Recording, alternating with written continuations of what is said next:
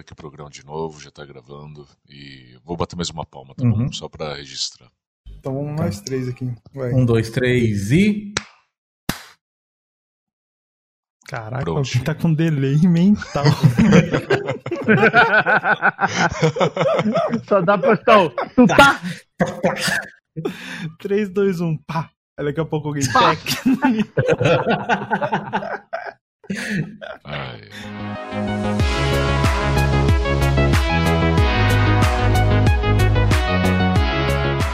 Salve, salve guerreiros! Sejam bem-vindos a mais um episódio do Descanso do Guerreiro e hoje nós estamos aqui, eu, Assis, Eric Cavalari. E aí galera, beleza? Cláudio Matos. E aí galera, tudo bem com vocês? E Pidori. Salve! E hoje o nosso.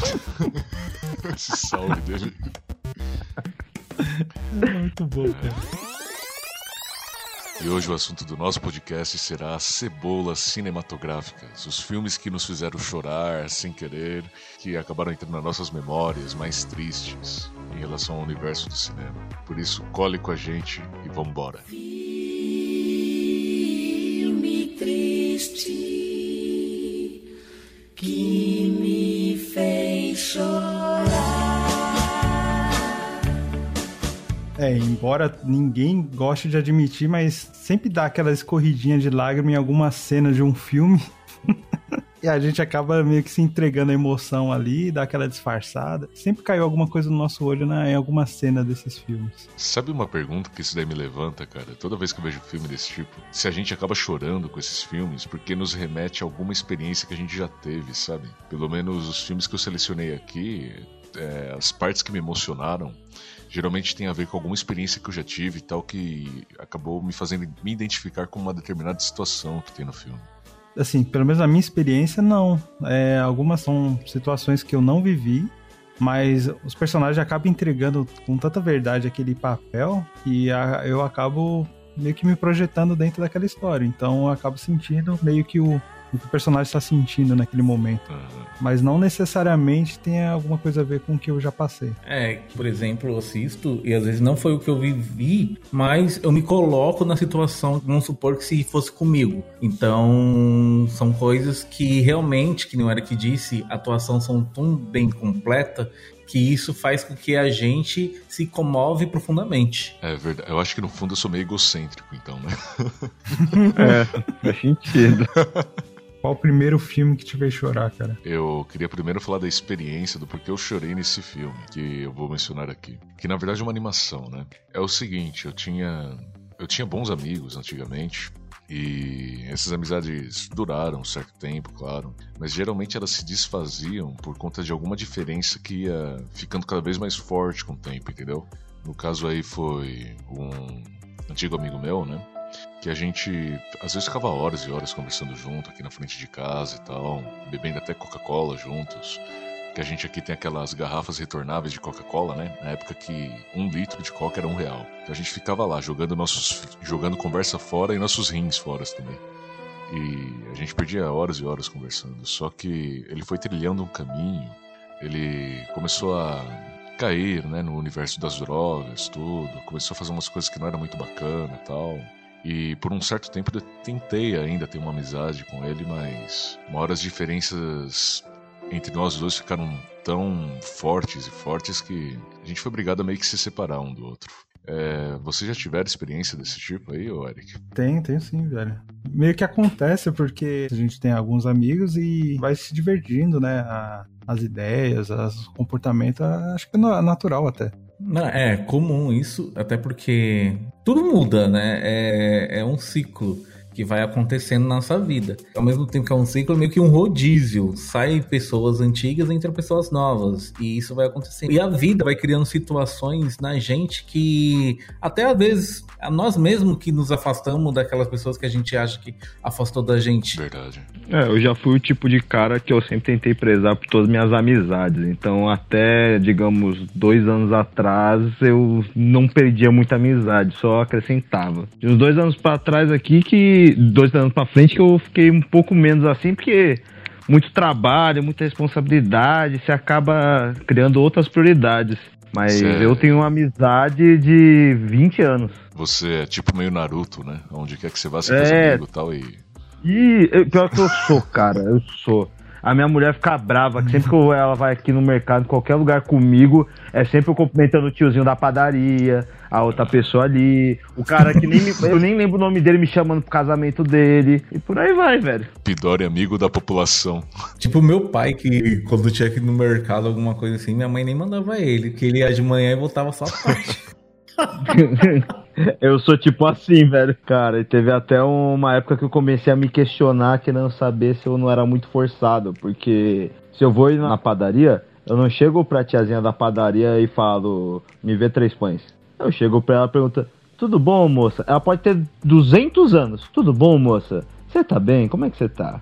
Aí ela vai falar pra mim como que ela tá, ela vai perguntar, eu cresci daqui, e a gente vai conversando, eu vou conversando com a tia, a tia vai ficando feliz, animada, sorridente, e aquilo me faz bem. E eu sempre achei que eu era. E teve uma época que eu comecei a pensar que eu era forçado. Cara, será que eu sou forçado e tô fazendo só por educação? Ou eu sou assim? Aí eu aceitei que eu só sou um imbecil alegre. Alegre. Eu tinha feito essa pergunta, cara, porque desde pequeno isso daí acontecia comigo.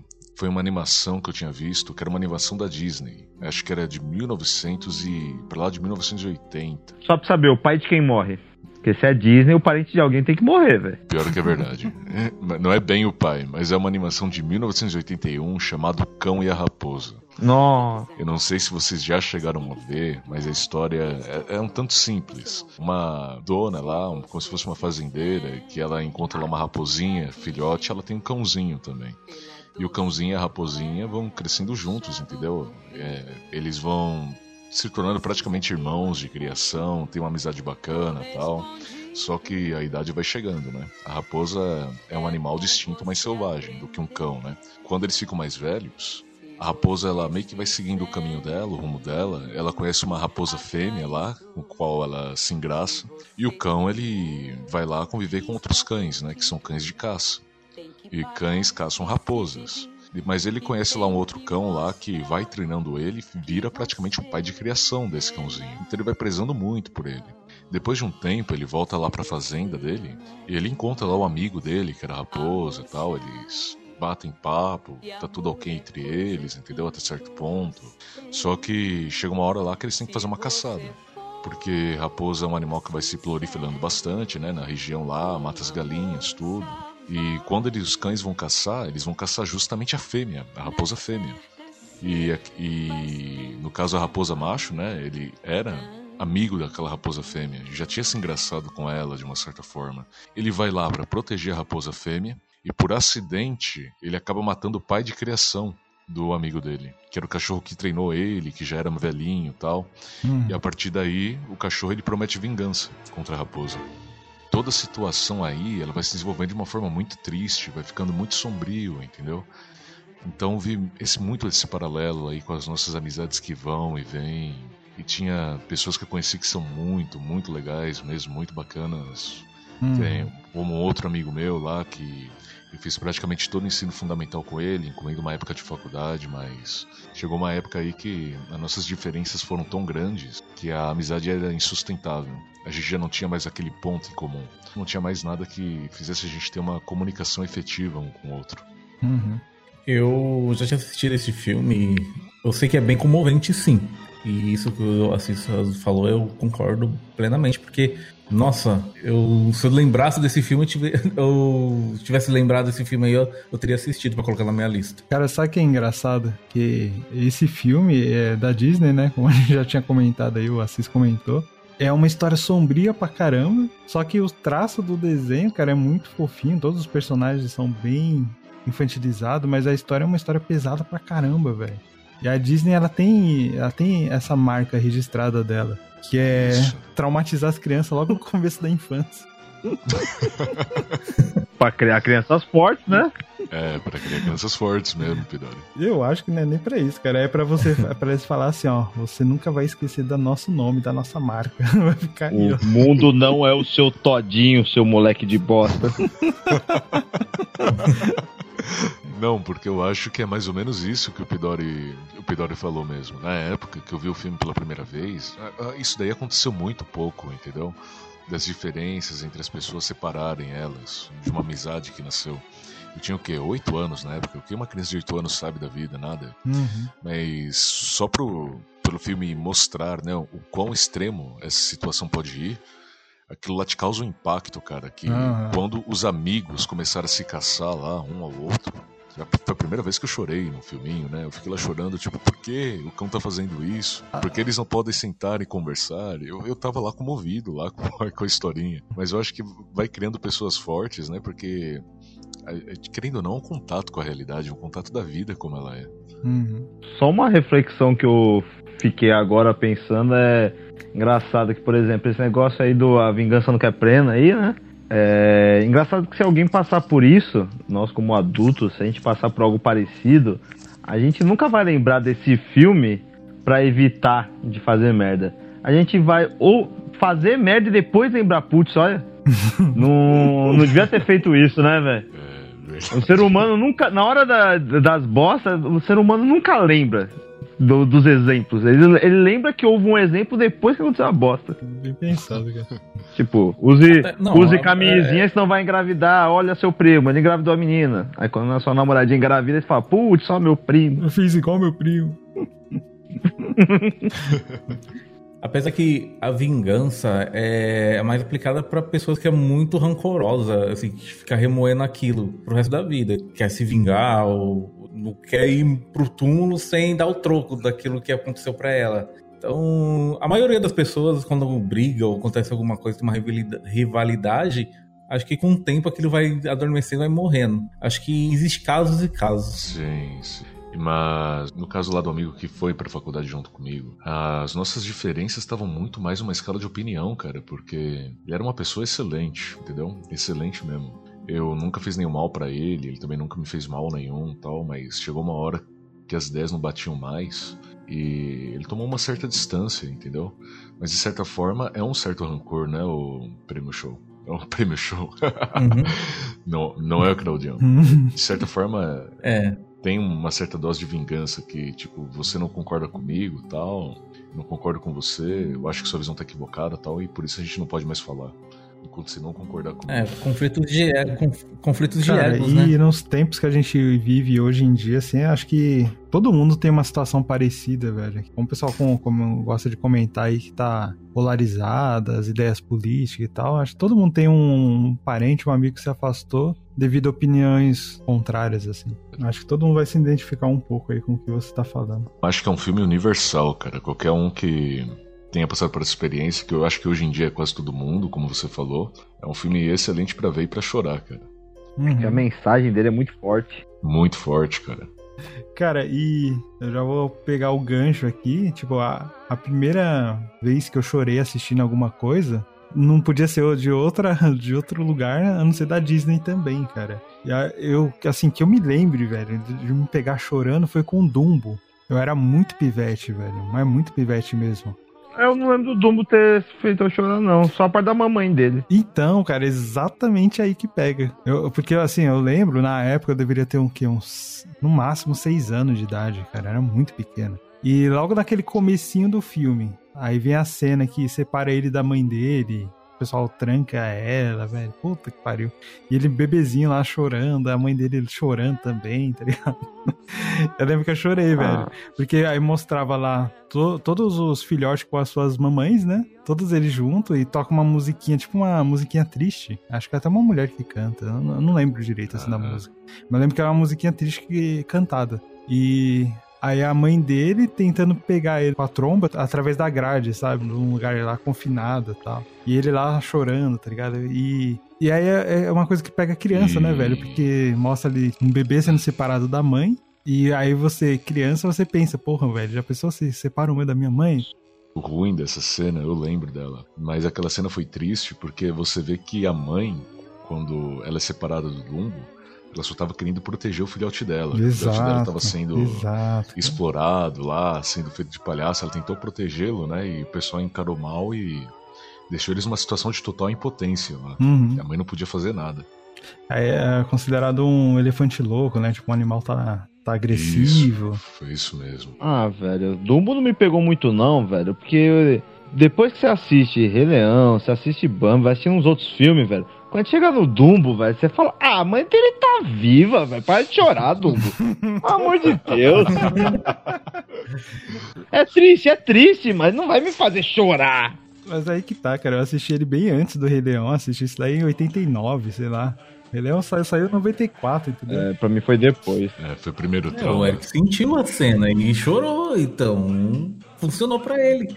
No Rei Leão, eu lembro de não ter chorado a primeira vez que assisti, não, cara. Eu só fiquei triste, velho. Eu também, não- Mas não cheguei, cheguei a chorar, já tá calejado já, cara. Com Bambi, com Doom. A Disney faz isso com as crianças. E Quando chegou no Rei Leão, só achei triste. Falei, Ah, é triste, cara. Ó, pra você ver, comigo foi o contrário. Quando chegou no, no Dumbo, eu já tava, ah, para de reclamar. Ah, eu tenho uma pergunta, eu quero bancar o Freud, aqui o, psico- o psicólogo. É, Eric, você tinha um apego um pouco grande lá com sua mãe na época? Cara, eu não, não diria grande, acho que natural, assim, pra uma criança de 6 anos, 5 anos. Ah, e o Pidori, pelo jeito, tinha com o pai, né? Pra falar que foi o contrário. Pelo jeito, você chorou com o Rei Leão. Então, o meu pai fugiu, né, velho? Então, não deu pra ter muito apego com ele, velho. Digamos que assim, ó, muito apego não deu. O um ano que ele ficou no casamento, aquele ano foi bom, velho. Até um ano de idade eu tinha um apego com ele. Aí depois complicou. Podia ter falado, ah, meu pai é, foi embora, saiu, né? Se parou da minha mãe. Ele, Meu Aí ele falou, Deus, meu pai fugiu. eu não esperava por essa. Ele foi comprar cigarro, velho. Foi comprar cigarro. Só que não tinha na padaria aqui perto, ele foi longe, se perdeu. Mas relaxa, gente, depois de 12 anos ele apareceu, viu? Fique em paz. Ai, cara. E você, Claudião, lembra o primeiro filme que te fez chorar, cara? Olha, na verdade eu não lembro muito. Assim, até porque quando eu lembro que quando eu era moleque, eu, não- eu acho que não era tão sensível assim pra chorar, ou talvez eu não entendia realmente os filmes que eu assistia. É, eu comecei a dar conta realmente de começar a chorar nos filmes depois de adulto. E, e eu não tenho a recordação do primeiro filme que me fez chorar. Mas eu lembro de um filme que me comoveu bastante a primeira vez que eu assisti. Eu não sou de assistir filme de guerra, foi o Platum. Você lembra desse filme, Eric? Lembro, cara. Pô, Platão é muito bom, velho. É um filme que conta lá no Vietnã de um rapaz, o Chris Taylor, né? Que a história se baseia nele narrando o que acontece né, no Vietnã em 67. Até que chega em um vilarejo lá, a cena que, é, que eu senti isso, onde os soldados estavam já divididos porque tinha um capitão lá que estava colocando o capitão, o sargento Elias, né, tava colocando soldado um contra o outro. Então eles estavam com opiniões diferentes ali. E uns achavam que naquele vila- vilarejo estavam sendo escondidos alguns soldados do Vietcong, né? E só que não, só tinha pessoas normais lá. E até que chegou uma cena que tinha um rapaz deficiente que estava escondido debaixo da cama com a mãe ou vó, não sei o que era. Nossa, eu lembro bem, mano, essa cena. E o soldado, esse- o Chris, ele chamou, tirou eles de baixo, né? E começou a tirar no pé do menino falando pra ele dançar. E os que estavam contra eles, né, queria que matasse, começou a falar, ah, ele tá rindo da sua cara. Só que ele não tava rindo da cara dele, ele tinha uma deficiência mental que os dentes dele ficavam para fora. Até que o Chris, que é o soldado que tava atirando nele, pegou, parou, teve consciência de parar e deixou quieto. O outro queria que ving- vingança, jogou o rapazinho no chão e começou a dar coronhada até explodir a cabeça dele e o cérebro pra todo mundo. E, e detalhe, na frente da mãe do menino.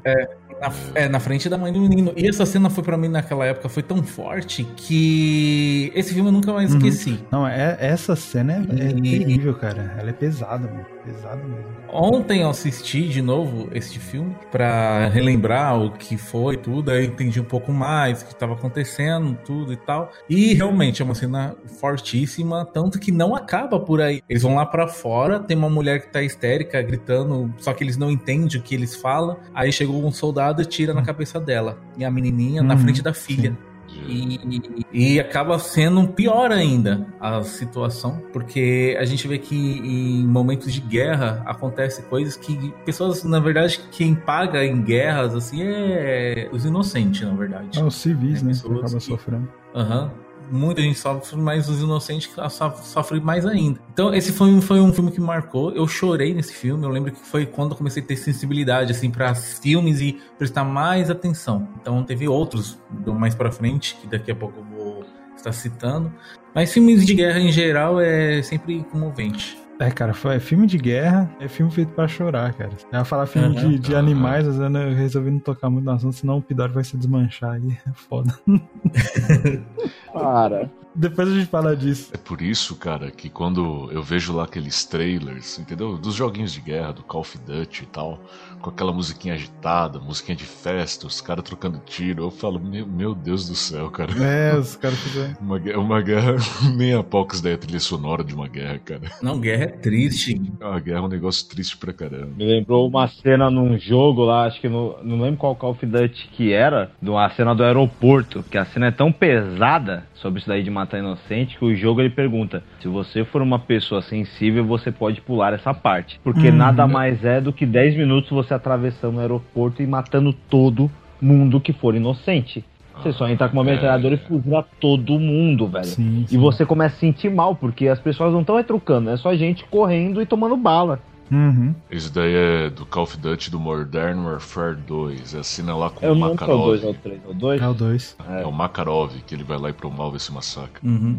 Por isso que quando eu vejo esses trailers de jogos de tiro de primeira pessoa, o do último Call of Duty, né, que foi o Cold War, uma música mó agitada, cheia de efeitos tal. E é claro, é propaganda lá pro jogo, tal. A gente não pode ser chato querer realismo de tudo e tal. Mas eu dou risada pelo contraste lá do, do que, que é o jogo, né? Do intuito do jogo de guerra, que é para causar uma diversão, tudo tal. O que, que é guerra de fato, que é só trauma, uhum. é, civil morrendo, como no caso lá do Vietnã, né? Uhum. Que você mencionou aí, também teve o caso lá da invasão do Exército Vermelho lá na Alemanha, e no norte da Alemanha, também lá perto da Tchecos, Tchecoslováquia, que matou civil alemão pra caramba. Foi um massacre, cara da mulher, filho pequeno, maridos, todo mundo indo pro paredão, cara. É um pesadelo mesmo. Não é Eu até comentaria do filme lá, o Apocalipse Now, que mostra muito disso também, também é muito pesado, mas eu acho que fica para outro podcast. Uhum. E você vê a que ponto chega o ser humano, né? Quando o ser humano se vê com o poder de tirar a vida na mão, ou seja, uma arma. Como ele se transforma, o que ele é capaz de fazer. A guerra, ela traz isso uma coisa que a gente não deve exaltar e nem se regozijar por isso, porque é terrível, terrível mesmo. É horrível. E sabe o que você me lembrou falando do Vietnã, cara? De situação de guerra? Lembrou primeiro uma frase que fala que na guerra é, não tem só vítima humana, né? Mas a primeira vítima da guerra é a verdade. Uhum. Isso daí me lembra do seguinte: é uma foto que eu acho que todo mundo já viu. Vocês já viram uma foto lá da guerra do Vietnã que mostra um cara atirando na cabeça do outro cara enquanto ele tá andando. Uma foto em preto e branco. Não tô recordado, cara. Devo ter visto, mas não tô recordando. Só deixa. Vou jogar aqui para vocês, tá bom? Só no Discord aí pra vocês entenderem do que eu tô falando. Vai valer a pena entrar. O tema era coisas que fizeram a gente chorar, não é coisas pra gente chorar agora, viu? é passado, Assis, é passado. Tá aqui, ó. Eu enviei lá no geral. Ah, já vi sim, mas não recordava, cara. Você não recordava não. dessa foto? Não, eu não tinha visto essa foto ainda. É a foto lá da execução do Vietnã. Pra quem procurar no Google, ou qualquer outra plataforma de pesquisa, a foto é escrito Vietnam Execution, execução vietnamita, vai acabar achando essa foto, que é a foto lá de um camarada dando um, um tiro, né, com um revólver na cabeça do outro cara. A foto é impactante tudo tal, beleza. E essa foto aí foi usada como foto de propaganda, né, contra a guerra. Todo mundo interpretava que o cara que abriu o tiro na cabeça do outro aí na foto era um bárbaro. Mas a história por trás dela, cara, é completamente inverso. O cara que tá levando o tiro na cabeça, ele era um dos espiões do Vietcong e pouco tempo antes ele havia matado boa parte da família de um, não sei se era do cara que tava abrindo fogo contra ele ou se era de um dos oficiais desse camarada aí que executou o outro. Então pegou mulher, filhos, fuzilaram todos, fuzilaram o filho na frente da mãe, Mataram a mulher lá do outro cara e mataram a mãe do cara também, que vivia junto, a família toda. E esse camarada que levou o tiro na cabeça foi responsável pela execução dos inocentes. Sim. Daí conseguiram capturar o espião e executaram ele em praça pública. Uhum. Essa é a história que tem por trás da foto. Mas no que você disse, no final das contas, quem se deu mal mesmo foi a família, que foi executada sem motivo algum, porque era só civil. Uhum. Exato. Volta no que o Claudião falou, né? Na guerra, as vítimas são civis. Sempre. E você, Pidori, qual o primeiro filme que te fez chorar? De quatro pessoas, três sofreram na mão da Disney, essa maldita. Rei Leão, né, velho? Rei Leão, né, velho? Foi o primeiro filme. Cara, vocês querem ter uma noção do quanto eu assisti Rei Leão? Hum. Minha mãe disse que quando eu tinha uns seis anos, eu sabia 100% das falas decoradas de todos os personagens. Aham. Eu assisti muito. Muito, muito, muito. Na época, quando eu era menorzinho, eu não, não entendia o que aconteceu com o Mufasa, tá ligado? Eu não sabia o que tinha acontecido direito. Eu era muito pequeno. Uhum. Só que depois, um pouquinho mais velho, assim, lá por uns oito anos que eu fui entender, velho, reassistindo, que eu lembro que eu abri o berreiro, velho. Nossa, eu chorei horrores. Horrores. Quando você vê o Simba lá olhando e falando, pai? Nossa! Levanta, senhora. pai, levanta. Cara, é o que eu, eu já, já comentei com vocês em off, velho. Eu não tive coragem de assistir o remake do Rei Leão. Eu não tenho estrutura emocional pra ver o Mufasa morrer de novo, só que agora em 3D. 3D. eu não consigo, velho. Não consigo. Não, além de ser 3D, é, é 3D super real ainda. É, foto realista. Véi, não dá. Eu consigo ver a mãe do Bambi tomando 300 mil tiros, beleza, mas um Mufasa, velho. Caralho, velho. Mano, mas realmente, Rei Leão. Rei Leão é por mais que foda. eu, eu ame esse filme, eu amo. Pra mim é o meu filme da Disney favorito, porque ele é muito alto astral posteriormente isso, tá ligado? Tem umas mensagens muito legal, mas a cena da morte do Mufasa, bicho, ô, pelo amor de Deus, velho. Walt Disney, É triste, desgraçado. Walt Disney Show. Mas eu vou dizer, Walt cara, Disney. é assim, se eu for. Se eu puxar aqui na memória dos filmes que me fez chorar, cara, eu acho que a maioria é da Disney. E depois de grande, cara. tá? É, mano. É uns bagulho que você assiste hoje em dia, você, você pode até não chorar, mas a garganta dá uma travada, velho. Ah, aquele nó na garganta, É, né? você ainda sente. Ó, o Rei Leão pra mim não foi. Eu, eu não vou dizer que foi um dos melhores filmes que eu já assisti da Disney. Até porque quando eu assisti, eu, eu gostei mais por causa da arte. É lindo demais o filme. Mas não foi algo assim que me comoveu a ponto assim de falar, não, esse filme me marcou a vida de ter chorado. Mas assim, me emocionei de outras formas. É, o bom desse filme é isso daí, né? Não é só a tristeza que te marca. O alto alto astral astral. é muito marcante, As- realmente. as a fotografia, as imagens, a música, tudo é muito marcante, velho. Pra mim, realmente, da Disney, eu acho que é o, o meu favorito. E também o que eu menos gosto de assistir, velho. Pra mim, o que marcou nesse filme foi a raiva, cara. Eu, eu tenho uma raiva dos caras até hoje, que você nem imagina. Um puta do com vilão, aquele- velho. É, aquele jeitinho dele, entendeu? Todo dissimulado, todo. Cara, é, é o que eu mais gosto é o, o Scar, velho. Ah, eu- puta, eu detesto aquele cara. Eu gosto demais dele. Longa vida ao rei. E o final dele também é maravilhoso. Pô, eu vou falar pra você, cara. A versão nova lá, a música do Scar tá show. Uhum, tá mesmo. Não quero saber, não vou assistir, não quero, não ligo. Chegou nova era, a velha já era. É muito boa, cara. Ah, vo- vocês se lembram da mensagem subliminar do Scar? Do Scar? Foi? Ah, Não sei. lembro naquela época lá que tava na moda, né? Falar da mensagem subliminar na Disney. Que o pessoal via é, piroca em tudo que é canto, nas capas da Disney e tal. Hum. Ah, eu lembro disso daí. Eu lembro que, assim, que passava muito, assim, o pessoal que fazia palestra na igreja contra os desenhos da Disney. É, o, do, do Rei Leão, o que eles falavam, mesmo que o Scar ele era afeminado. Na hora que o Simba deita lá na montanha lá e sobe aquela fumacinha, fala a palavra sex. É, sim, na verdade são pétalas, né? Que saem voando e formam a palavra sex. Uhum. Quando as hienas estão indo lá pra botar um fim no Scar, ele acaba falando: Não, pera, vocês não entendem. Eu sou bicha! E acaba morrendo. Vocês nunca viram? É o quê? Eu sou- é, ele fala que eu subi. é, Não, eu, eu, fui, eu fui- fiquei com muita dúvida isso. Eu procurei o, a versão original, de um CD original, pra ouvir e realmente ele fala isso. Ele Tem fala certeza? mesmo? Fala, fala Ele fala. Caralho, mano, eu não lembrava disso daí, não. É que eu também era criança, eu nem sabia o que era bicha. Eu pensei, ah, deve ser montagem da, no YouTube, mas eu procurei o CD original, até aluguei mesmo e fui ver esse trechinho. E realmente, na hora que a Ziena vai comer ele, ou sei lá o que, que vai fazer, é, ele dá um grito e de fundo, bem de leve, grita: Eu sou bicha! Mas isso aí deve ser trollagem dos dublador, cara. É, eu também. É, isso eu- pode, pode ser que seja ser, mesmo. cara. Eu faço questão, Eric, de te mandar esse vídeo pra você colocar aqui no podcast. Só esse trecho aí. do eu subir. Não, não, olhe, deixe-me explicar. Não, não, vocês não compreendem. Não, eh, eu não quis Eu não quis saber. Sou bicha! Cara, eu esperava isso do He-Man, não do Scar. Não, mas esse cara é meio afeminado mesmo. Não, ele é, ele é afetado. Ah, ele é, ele é tipo o Clodovil Leão, tá É ligado? isso, isso mesmo. Boa, boa Ele tem descrição. um jeitinho assim, fofinho. Uma voz bonita, né? Mas é uma voz afeminada. É, é uma bicha bem estereotipada, tá ligado? Aham. É bem Clodovilzão. Aham. E a voz dele é muito marcante, né? Aham. É Muito marcante. É, E aquele, aquele é comecinho dele marcante, falando que esqueceu da cerimônia é muito bom. ah, era hoje. Nossa. É daqueles, tipo, é, tipo, Ah, era hoje. tipo Clodovil mesmo, tipo, mais no sentido mano, bem bem arrogante, assim, sabe? É, cara, re- realmente parece que ele fala isso mesmo. Eu sou bicha. Eu sou bicha. Com esse tom de Não, voz. mas, mas ó, o, o fato é, o Rei Leão, eu não chorei no filme, mas é um filme triste mesmo. Aquela parte do Mufasa, mesmo não tendo chorado, marcou minha memória de infância. Ah, é triste pra O Simba caralho. lá velho. Tentando levantar o pai dele e tal. Uhum.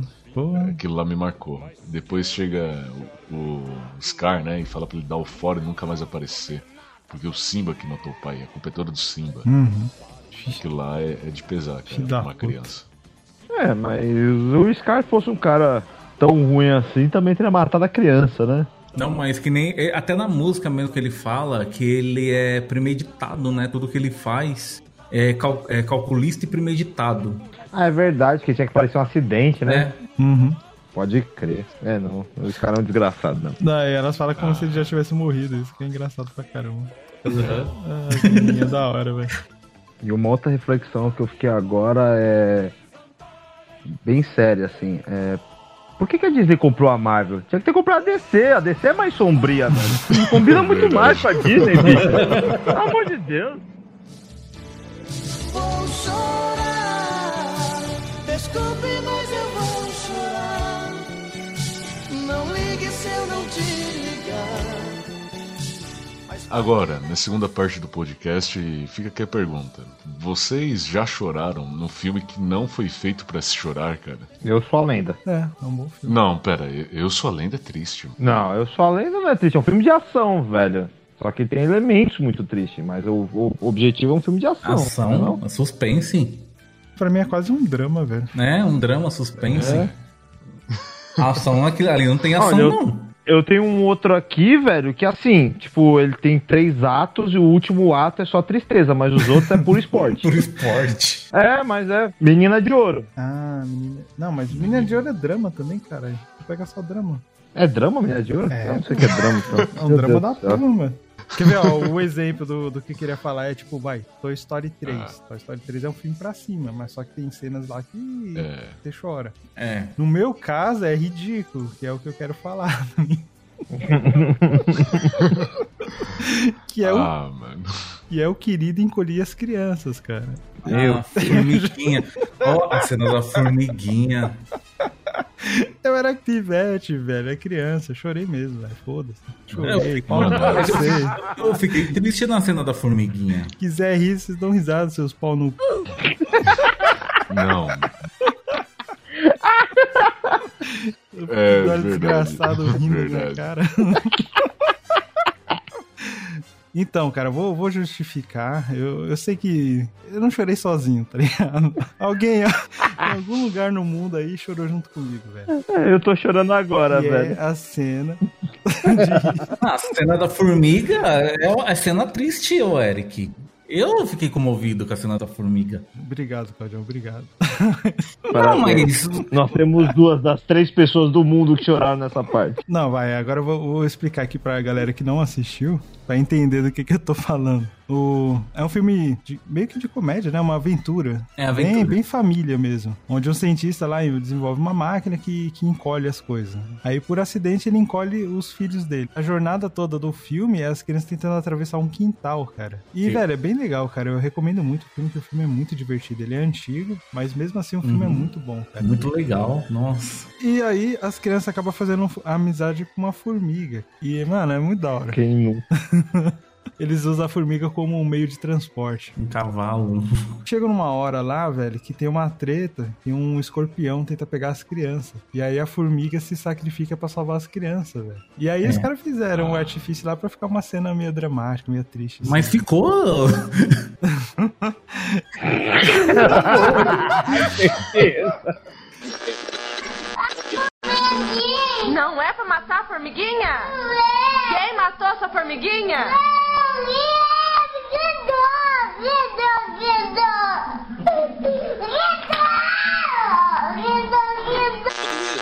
Tá bom, tá bom, vai. O Eric faz aquele cara da, do, do vídeo. Matou a formiguinha! A formiguinha! que dó, que dó, Que dó! A chumiguinha. que dó, que dó. O Eric com 6 anos na frente da TV. Que dó! Mas, velho, na boa. Era exatamente isso, cara.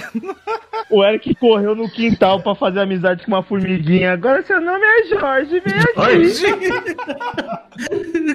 Você vai ser minha melhor amiga. Foi exatamente isso, velho.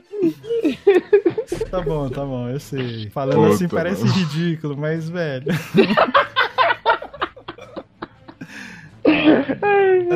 Ah, não. Eu tô falando ah não aqui comigo, cara, porque agora o Pidori vai me zoar, porque eu literalmente fiz isso, velho. Que ele ridicularizou agora pouco. Com o quê, De tentar cara? fazer amizade com formiga.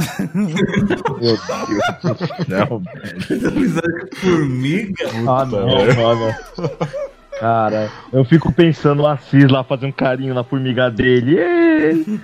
Seu nome vai ser Frederico. Ah. Vem aqui, Fred. Não, mas isso aí, Não. o que vocês estão falando de formiga, não é uma coisa tão anormal, não, porque eu tenho visto no YouTube várias pessoas aí fazendo fazendinha de formiga. Isso tá começando a ser uma coisa mais popular aqui no Brasil. Então as pessoas estão fazendo amizade com formiga. Ah, mas não trata a formiga como um pet, né? É, cara? se os japoneses podem namorar um Nintendo DS, por que o brasileiro não pode sair com a formiga? Faz sentido. Cada um com o seu probleminha. fazer o gancho entre as duas coisas. O filme que não era pra chorar, mas eu acabei chorando, foi o Vida de Inseto, na época também da Disney, né? É, Eu acho que foi a a formiga, né? segunda animação da Pixar. Exato, Flick. Flick. Mas olha só, eu cho- eu chorei por uma coisa ridícula, cara. Não era uma cena pra se chorar, era uma cena pra ser cômica, engraçada, entendeu? Mas eu acabei chorando. Que é o Flick, que ele é lá a formiga lá, que é a inventora meio frustrada lá do formigueiro, entendeu? Uhum. Todas as invenções dele mais atrapalham do que ajudam o formigueiro. Daí ele acaba fazendo uma cagada lá no início do filme, né? Que o to- ele acaba perdendo todos os grãos que eles passaram semanas coletando.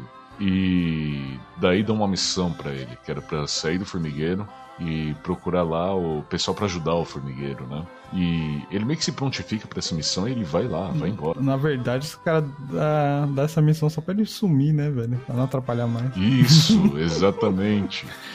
Depois o que acontece? Ele vai lá, ele pega a mochilinha dele, já prepara todas as coisas dele lá pra ele ir lá para em torno dessa missão pra ajudar o formigueiro. Ah, velho. Ele tá com mó boa vontade, boa vontade pra fazer isso. Já lembrei Depois cena. ele sai lá andando no meio da turma, a turma toda olhando pra ele, tipo, pera, ele, ele tá saindo? Todo mundo fica parado, atônito, né? Depois ele vai lá, sobe o morrinho e fala: Tchau, gente, eu volto mais tarde, volto depois, alguma coisa assim do tipo, né? Depois ele vira as costas e sai andando. E o pessoal começa tudo a celebrar. E ele sai lá com um sorrisão no rosto, tipo, tão me reconhecendo, mas na verdade queriam ele fora do formigueiro.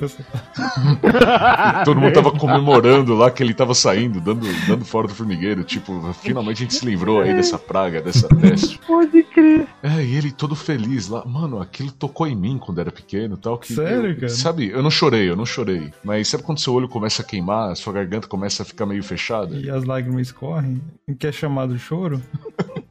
Isso, mano. era pra ser uma cena cômica, claro, tal, mas, mas eu senti muita dó dele, cara. Senti muita dó do Flick. Mas o que acontece? Eu fiquei tão tocado com aquele filme lá do Vida de Inseto, né? Com a vidinha lá das formigas, que elas têm que trabalhar o tempo todo tal. Que eu tenho um jardim aqui em casa. E na época lá, a minha mãe costumava comprar muito daqueles bombons da Nestlé e tudo. E eu falei, ó, vou lá ajudar as formiguinhas e tal. Então eu comia metade do bombom e dava outra metade lá para elas. entendeu? Parecia quase aquelas cerimônias budistas, sabe? Aquelas coisas lá de, de deixar um teco pra natureza, pro santo, etc. Pras Cara, eu fazia um naturais. negócio muito parecido, tá ligado? Porque no quintal da minha tia tinha formiguinha. Você também? Ah, graças a E aí, quando eu bebia água, eu jogava mangueira no formigueiro delas. Ó, que filha da Era pra dividir a água. Matava as coitadas afogadas. Meu Deus. E eu jogava metade do bombom lá tal. Depois a minha mãe um dia me pegou fazendo isso tal. Ela olhou pra mim e ela, você é retardado, porra. Caralho. Você é demente, moleque. Eu, não, mãe, quero ajudar as E ele, formiguinhas não, mãe, eu tal." só quero fazer amizade com as formigas, sou retardado É, não. e eu queria mesmo. Tipo. Eu sou normal. Na minha cabecinha de criança e tal, eu sentia, sei lá, eu acho que é uma ideia parecida com a do karma, entendeu? Tipo, se eu ajudar as formiguinhas, elas não vão, vão ficar felizes tal, lá no cantinho delas, vão ter bastante pra comer e não vão atacar a gente, não vão fazer coisa necessária, não vai matar as plantas, alguma coisa assim do tipo, porque elas já têm o suficiente pra comer. Obviamente não funcionou, né? Moral da história, comeram o bombom e as plantas. É, verdade. E ainda mordeu o pé de alguém. Isso mesmo, caralho. Exato. A moral da história, não tente negociar com a mãe natureza, cara. Ela é não um negocie com terroristas.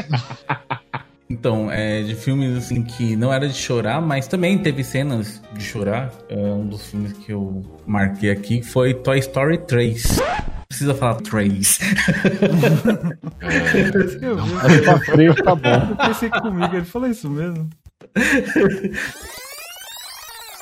O filme conta, é um filme mais simples. Na verdade, foi meio que uma despedida, aquele filme do, do Andy. É, E- despedido 3. É, o 3 é um filme de despedida. Você já percebe que é um filme. Não é de chorar, mas ao mesmo tempo é um filme triste. Você já sabe o que, que tá acontecendo ali. Até que chega um momento que eles estão lá no lixão, quase sendo destruído. E é uma cena muito triste que eles começam a dar mãozinha um pro outro lá. E até aí eu fiquei, nossa, que tristeza, eles vão tudo morrer. Só que a parte que era pra eu ficar alegre, que foi ao contrário, eu que eu comecei a chorar, que foi a parte que aparece o Garra. Os alienígeninha lá. É, o Garra! Aí, até porque.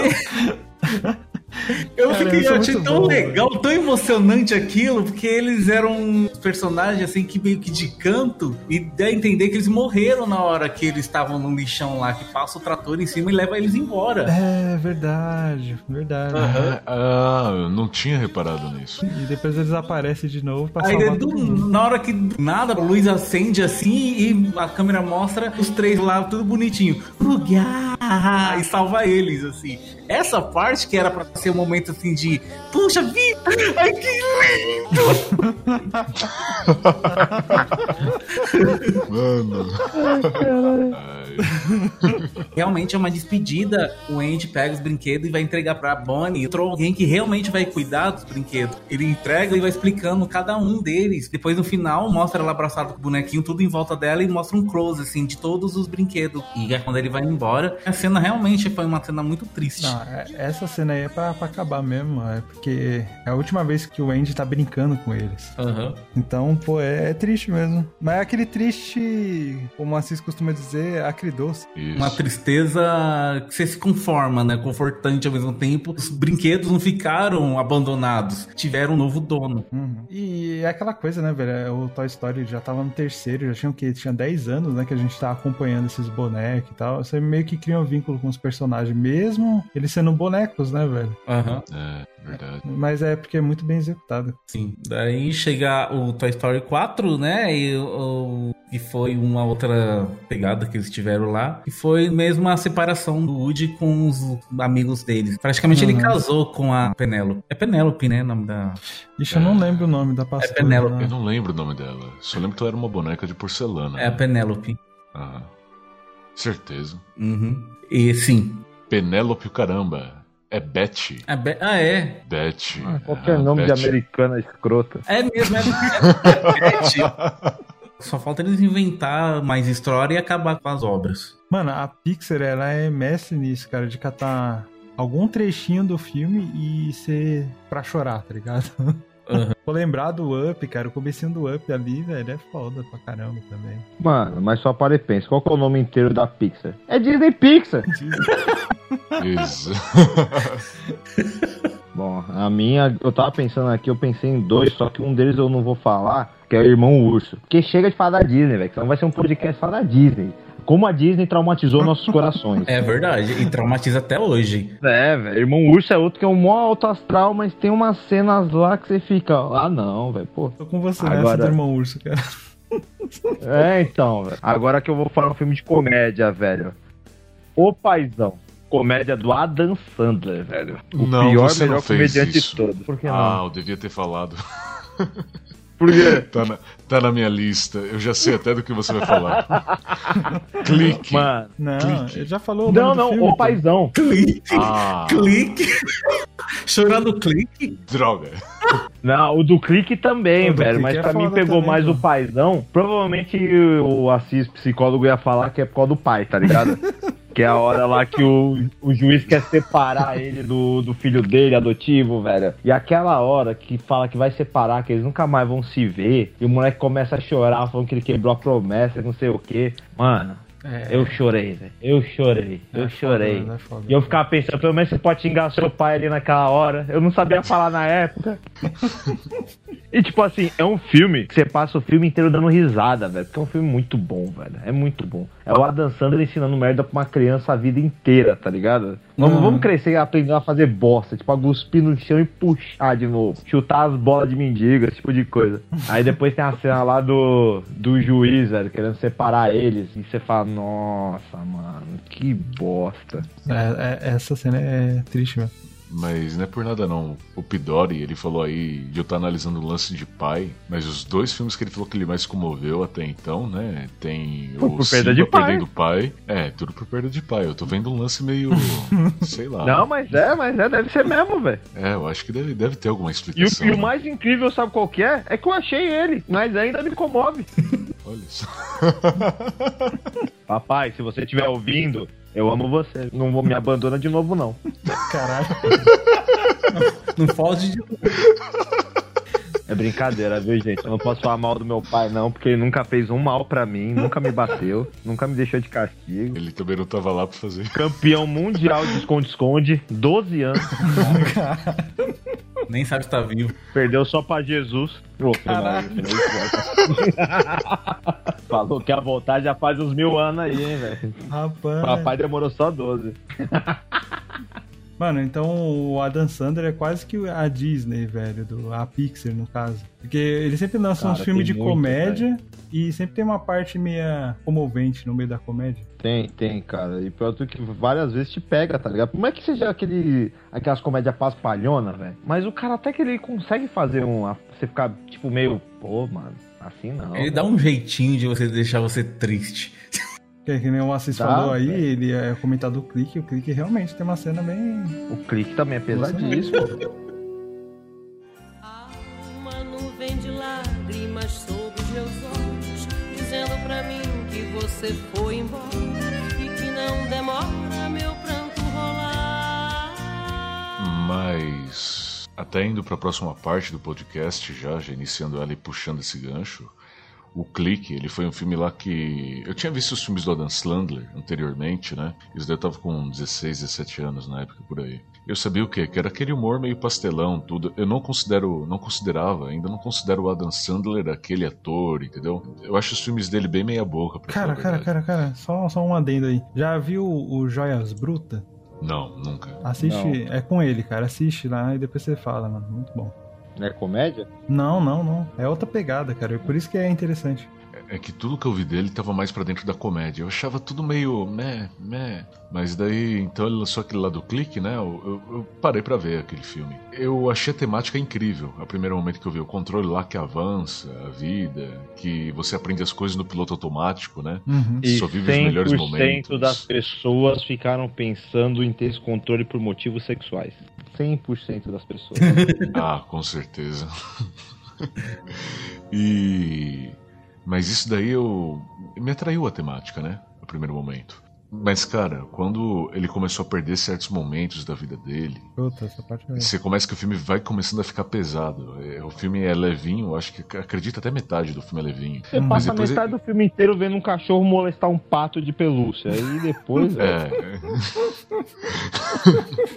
Bem lembrado. Mas o negócio ele vai ficando pesado de poucos aos poucos. Eu acho que ele acertou muito o tom daquele filme, né? Uhum. Que ele vai perdendo os momentos das vidas, ele vai sentindo o peso de ter perdido aqueles momentos, né? De ter ficado no piloto automático. Cara, quando chegou o momento da morte do pai dele, que o pai dele morreu, Nossa. eu já chorei aí. Um pouquinho só, mas já chorei.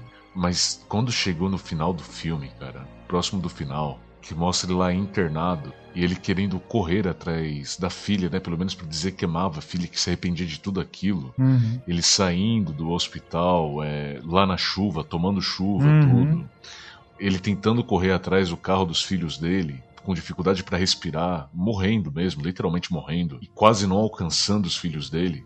Ele só sendo visto jogado no chão por um acidente, né? Que eles iam deixar o pai dele pra trás lá na chuva. Uhum. Por algum milagre, lá, o filho dele olha pra trás e vê o pai dele caído na chuva, tal. Daí vai todo mundo lá pra conversar com ele e, e ver ele lá nos últimos suspiros dele, e tal. Tipo, falando que a única coisa que importava era eles mesmo, que ele se arrepende por tudo aquilo, pelo tempo jogado fora, mano. Aquilo, aquilo mexeu muito comigo, cara. Naquele momento, sim, eu, eu comecei a chorar, velho. Não de soluçar tudo, mas Uhum. meus olhos estavam bem suados. Entendeu? Tava caindo muita água dos olhos. Parecia que eu tinha descascado uma cebola naquele momento. E- Bom, como eu fui o filho abandonado, espero que meu pai tenha chorado quando viu esse filme. Só isso que eu tenho. Mas, mas mano, eu, eu chorei muito porque eu sempre parei pra pensar, cara, que é é mais aqui em São Paulo, né? A gente vive uma vida muito agitada, cara.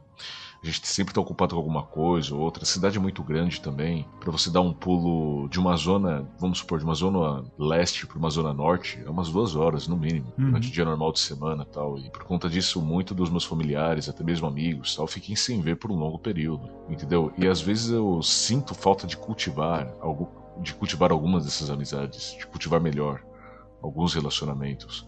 E eu sinto que o tempo tá escoando, de poucos aos poucos.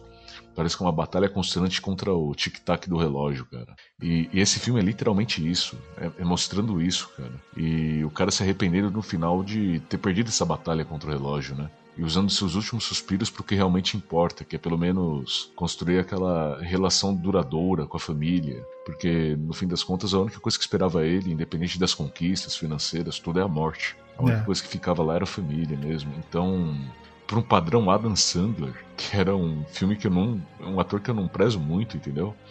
Eu, eu achei aquele que, um filme marcante pra caramba, cara. Até hoje, pra mim, é, é um filme que vira e volta eu revejo aqui, aqui, aquele filme.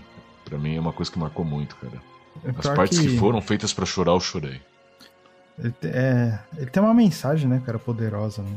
Tem. Às vezes é, tem mensagem que às vezes comove mais do que realmente uma cena, tipo, triste mesmo. O contexto, às vezes, daquilo que você sente e aquilo que. Nossa, falar uma grande realidade, isso me comoveu. E às vezes pode ser até de um filme de comédia mesmo. Sim, às vezes vai muito do contexto que você tá vivendo, né. Cláudio? Já aconteceu muito isso comigo já. Esse filme assim que nem era, assim, que tinha nada a ver, assim, pra você refletir. E na situação que acontece, você, vixe.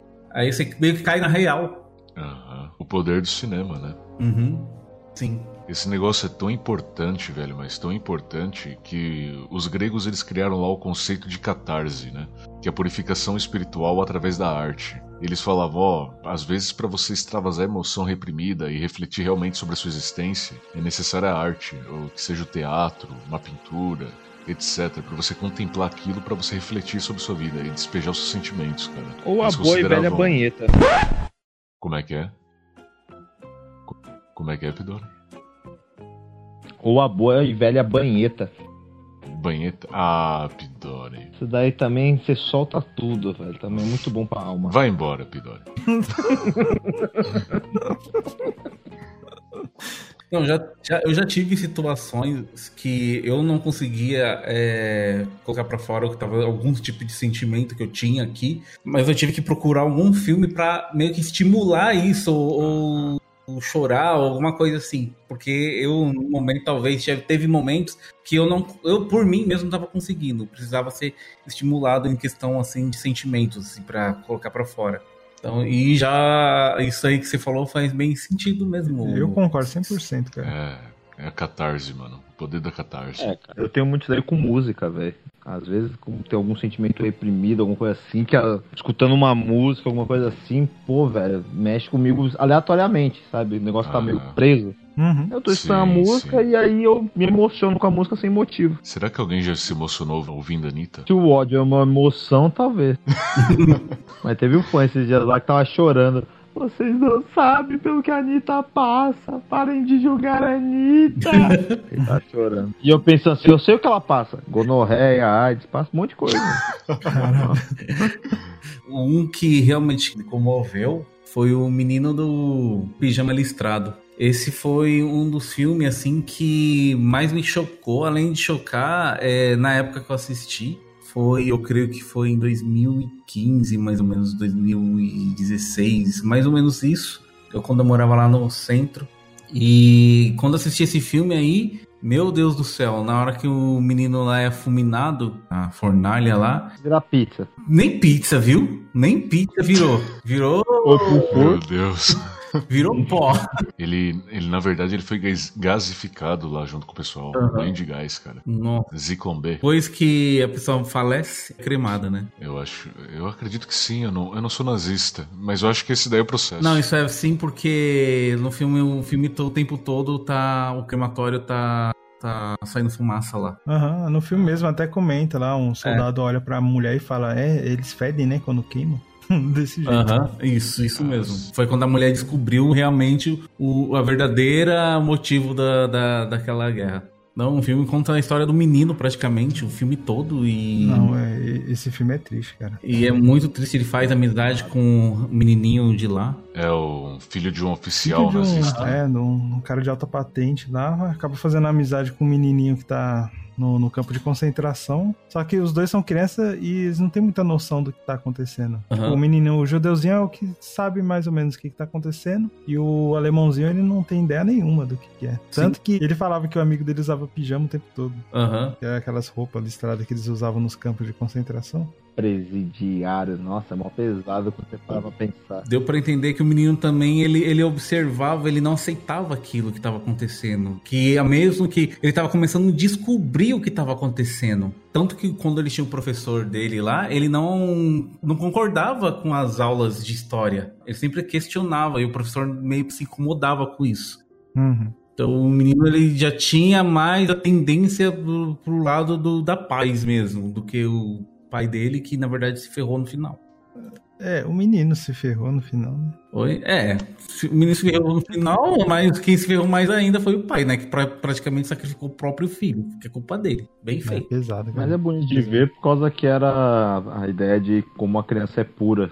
A sociedade ali que tenta induzir ele a falar que, o- no caso, que o judeu era ruim, que o judeu era mal. Só que antes dessa doutrinação aí, o moleque achava que o outro garoto era só outro garoto. Uhum, sim. Uhum.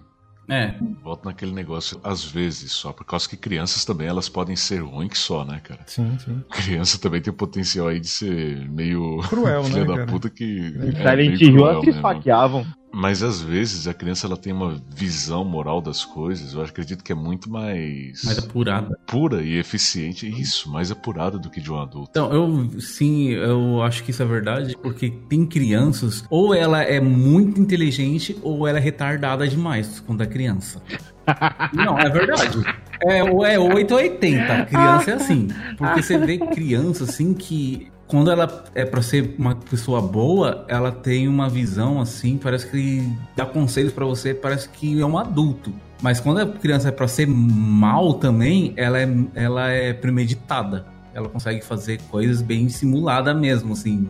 Isso daí entra em debates filosóficos do tipo, a criança nasceu ruim ou ela viu o adulto sendo ruim e aprendeu que aquilo era o certo. Lá vem o Rousseau de novo. É, então, já, já entra nos debates filosóficos. Não, porque, assim, quando eu lembro quando eu era criança, não vou dizer que eu era inteligente nem nada, mas eu tinha outros tipos de visões, assim, tipo, outras percepções que talvez hoje, nossa, eu pense, já pensei assim e hoje eu não penso mais, sabe? Tipo, meu Deus do céu. E às vezes eu penso, nossa, como eu já fui inteligente. Não, é coisa assim, tipo, coisa de criança que nem fazia, vamos supor, desenhava. Eu imaginava uma coisa e conseguia é, é, transfigurar aquilo, colocar no desenho, no papel, movimento, pose, é, é, é, qualquer coisa. Hoje eu não consigo imaginar e colocar no papel, não consigo colocar nem praticamente assim, nem, nem uma bolinha, se for possível, assim, sabe? Então eu, eu vejo que quando a gente é criança, a gente parece ter uma mente mais aberta, é diferente do que quando a gente é adulto. Parece que você vai perdendo. É porque quando você é criança, você não sabe que desenhar é difícil. Você só expressa o que você tá sentindo. Depois você cresce e começa a colocar bloqueios mentais. Tipo, cara, desenhar é mó difícil, é mó Uhum. rolê fazer isso. Aham. Exato. É, é isso que eu ia falar. A sua alma fica calejada, né? Hum. O Claudião, a alma dele é bem calejada. A minha é mesmo. Eu sei. É, mas então, Claudião, você chorou no filme todo ou só na parte lá que o pessoal desce gás no judeu? Então, quando eu assisti a primeira vez, eu não esperava isso. Eu, eu achava que o menininho judeu que ia morrer sozinho. Eu não esperava que o filho do soldado lá é, iria morrer, o Bruno. Então, é, foi um choque pra mim na época que eu assisti, porque eu pensei que as- esse filme seria um filme, mais um filme desses de Segunda Guerra Pensou que ia ser ruim, não péssimo. é, tipo, a, a- a lista de Schindler, é, é aquele outro filme lá, O Pianista. Então, eu achei que ia ser desse- nessa linha aí, só que eu não imaginava que ia ser mais voltado na história de um menino que morreu no final. Então, quando ele aconteceu isso, na primeira vez eu fiquei chocado demais. E isso aí fez eu ficar em prantos mesmo de- desse filme. Foi, acho que foi a primeira vez mesmo que eu choro assim de soluçar com o filme. É, Esse filme, o problema desse filme é que você passa do momento que começa até o final, você sempre tá com. Você sabe que não vai ver coisa boa, velho. Não é um, filme, Uhum. um filme com final feliz. Você passa o filme inteiro com aquele nó na garganta falando, cara, meu. Pode até ter uns momentos mais alegrinhos, mais felizinhos, mas você fica sempre, velho, vai dar ruim. Olha, cara, eu falo que ver esses filmes é a mesma coisa de você ver dois caras numa moto na rua. Se prepara. O sentimento é garantido. O sentimento é aquele lá de se preparar pro pior. Uhum. Se você só sair assaltado, beleza, mas você pode sair com um tiro também, né? Pode levar um tiro. É tipo quando a professora fala. Quanto que é 37 mais 1? Aí o menino carioca começa a mexer na mochila. Aí você já fica assustado. É, nota, nota sim, nota sim. Foi mal. Ah, A gente não acerta sempre. Cara, eu vou falar de um filme aqui que eu considero ele triste pra caramba. Que eu. A primeira vez que eu vi, eu chorei bastante até com ele. Recentemente eu assisti ele de novo, cara, e. Porque a minha mulher nunca tinha assistido. Aí eu falei, não, não, peraí, vem cá, vamos assistir agora. Aí coloquei e a gente assistiu. Que é o A Espera de um Milagre. ah, meu Deus. Cara, é, vocês vocês estão ligados já, né? É engraçado Ah. só ter assistido agora, ele passou tanto no SBT. Então, cara, passou demais. Nossa, SBT. Eu, eu cheguei a assistir uma vez, só que eu não recordo muito dele. É um filme que realmente é um filme triste, meio que injustiçado, né? O cara lá. Aí eu conversando aqui com a minha mulher, né? Aí eu falei, ah, mano, um filme que eu acho triste e tal. Dela, ah, esse daí eu não- ainda não vi. Deu, caramba, você não viu ele? Mas passou tanto na TV. Dela, não, não vi. Eu falei, não, vamos ver agora. e a gente assistiu. E, cara, aí eu assistindo de novo, depois de muito tempo, eu ainda consegui me emocionar vendo ele. Porque, cara, é- Ah, bom. o filme ele é apelativo, velho. Que o cara lá, ele é gigantão, né?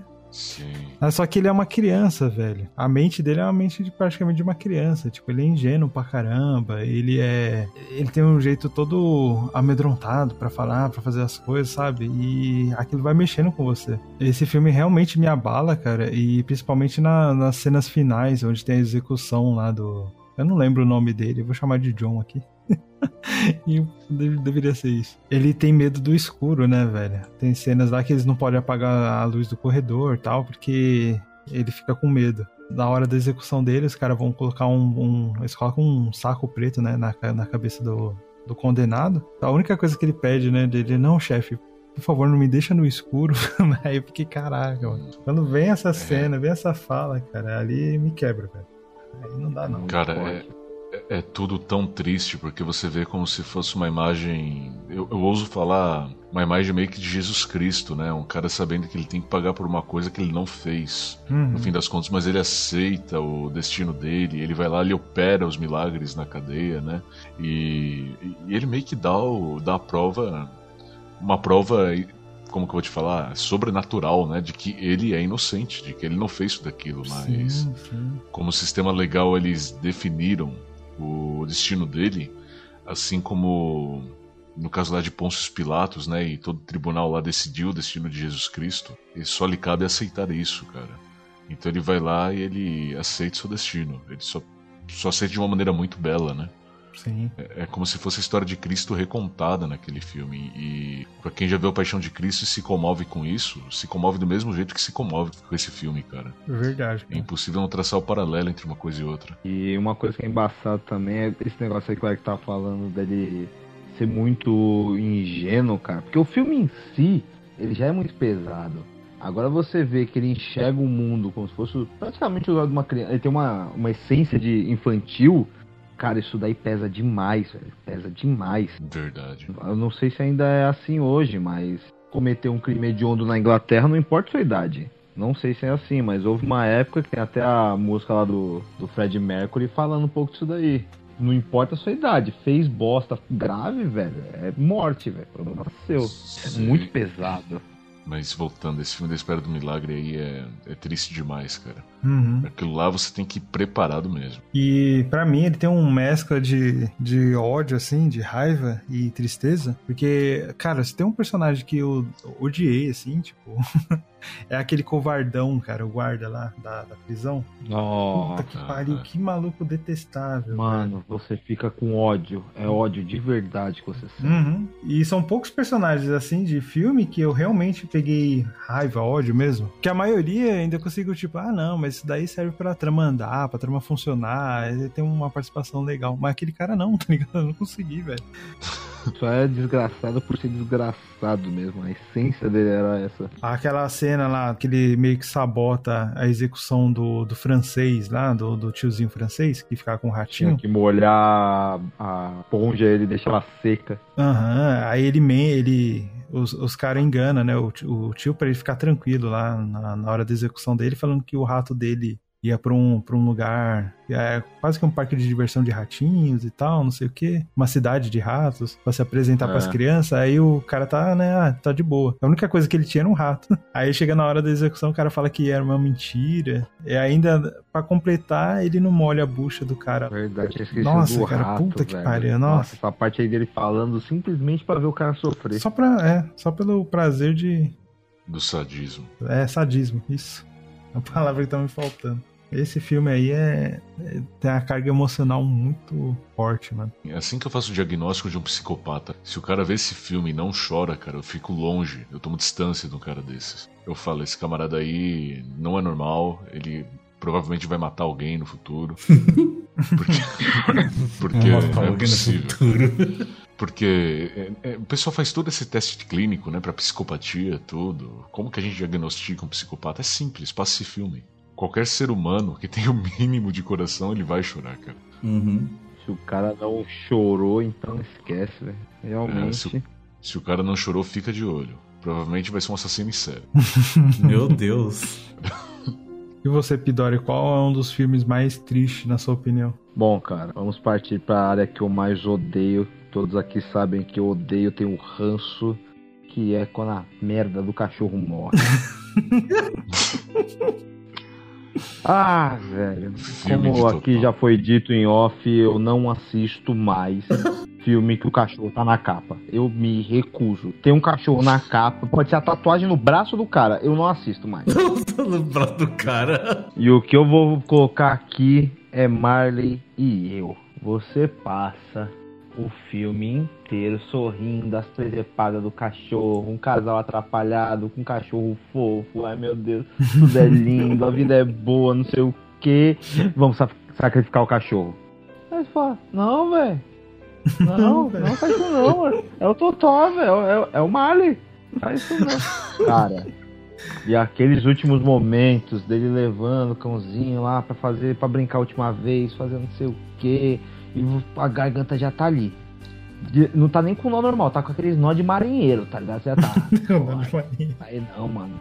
Você já tá ali. Aí quando ele chega lá na veterinária pra sacrificar o bichinho, cara, eu nunca vou me esquecer a cena. Vou até dar uma citada aqui como é que foi. Tô eu na casa da, da minha tia, né? Lá no interior de São Paulo, em Avaré. Tá minhas primas, minha tia, minha mãe, minhas irmãs, todo mundo na sala. E as crianças assistiam a merda do filme de cachorrinho. Vamos assistir filme de cachorrinho, vamos assistir filme de cachorrinho. Aí eu falei, eu gosto de cachorro, né? Baita ideia, vamos assistir. o que de pior pode acontecer? Aí a gente começa a assistir, todo mundo feliz, dando risada. E eu no canto, assim, eu tava no cantinho da sala e todo mundo no meio da sala. E todo mundo. Aí acontece as merdas e a bosta do cachorro morre. Meu irmão. Mas eu tava encostadinho assim no canto da sala que eu tava. eu fiquei. Mas eu comecei, eu coloquei a coberta na minha cabeça pra fingir que eu já tá, tipo assim, a minha ideia foi o quê? Eu fingi que eu tô dormindo mó tempo, porque, mano, puta filme chato de cachorro, né, meu? eu debaixo da coberta, tipo em posição fetal, chorando de soluçar. Aí alguém chegava perto de mim, eu engoli o choro, aí a pessoa saiu.